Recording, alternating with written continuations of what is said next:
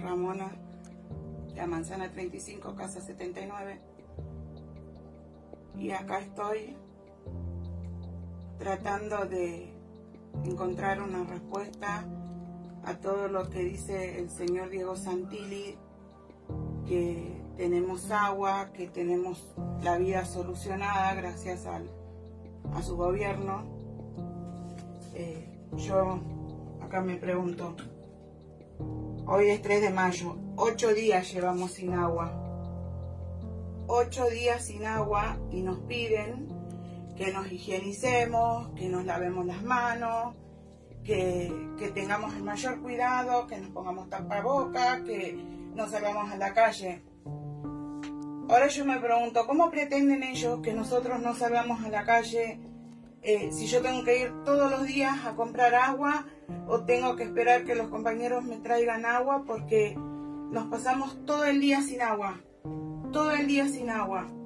Ya no sé de qué forma pedirles a la Secretaría, pedirle a este gobierno solución para esta situación, porque no se puede vivir más en estas condiciones.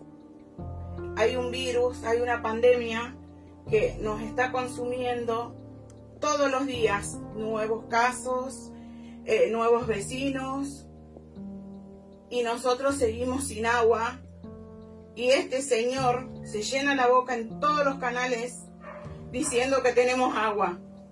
Yo le pregunto a este señor si él vino a la villa, si él estuvo acá viendo nuestra casa, nuestra situación, para ver si realmente es como él dice, o si no lo invito a mi casa, que él se quede en mi casa un día y vea el terror el miedo, la desesperación de no tener agua y el miedo a contagiarte este virus, que es terrible, porque nos están diciendo lávense las manos todo el tiempo.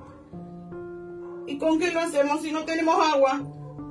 No tenemos lo más básico que necesitamos para higienizarnos.